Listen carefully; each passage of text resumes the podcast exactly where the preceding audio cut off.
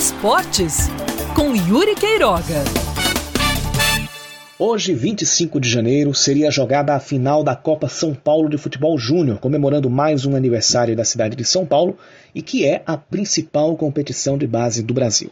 Não é que os paraibanos tenham um histórico de grandes desempenhos, mas este torneio é uma vitrine para os garotos que saem daqui e também para as instituições. Neste segundo caso, é uma vitrine de como ainda se observa com pouco carinho o trabalho mais aprofundado de base, que é muito diferente de trazer jogadores ou por peneira ou até terceirizando o futebol para disputar um campeonato apenas e depois dissolver o time. Trago esse assunto hoje para falar de alguns exemplos de mudança dessa conduta aqui pela Paraíba, por mais que essa mudança tenha sido em poucos passos, e por mais que estes exemplos já tenham tido participação na Copinha e não tenham conseguido se classificar. A Perilima, o Confiança de Sapé e a Queimadense podem ser considerados hoje, tanto quanto o CSP já foi disparadamente um dia, como as melhores experiências de base no estado. E no caso da Perilima vai além.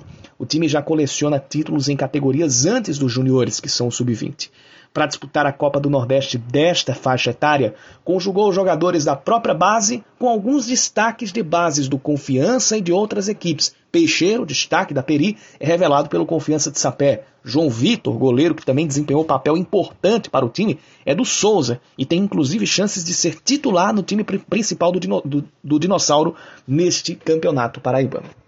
Também para o caso da Peri Lima, onde eu citei um diferencial positivo, agora eu cito um questionamento igualmente pertinente. Esse trabalho de base feito com mais afinco é somente para negociações externas? Ou se pensa no consumo interno do clube, em fazer com que se busque menos contratações de fora e futuramente se tenha um time inteiro no profissional com entrosamento e que já conheça a filosofia? Pelo que deu para ver na reta final do Paraibano do ano passado, alguns garotos da base foram utilizados, mas simplesmente para ganhar rodagem.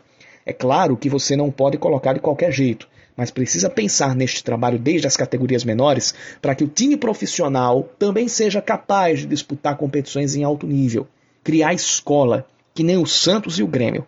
Foi este ponto que fez o Santos, apesar de uma má gestão passada, e o Grêmio, mesmo com um Renato Gaúcho menos constante do que antes, continuarem despontando nos últimos anos, especialmente em Copas. O recado de construir uma filosofia de jogo e de conduta para os garotos que estão começando agora vale também para o Confiança e para a Queimadense e para todo mundo que quiser trabalhar base seriamente. É nisto que reside a verdadeira base, quando acima dos jogadores está a mentalidade e quando é ela quem banha os futuros profissionais.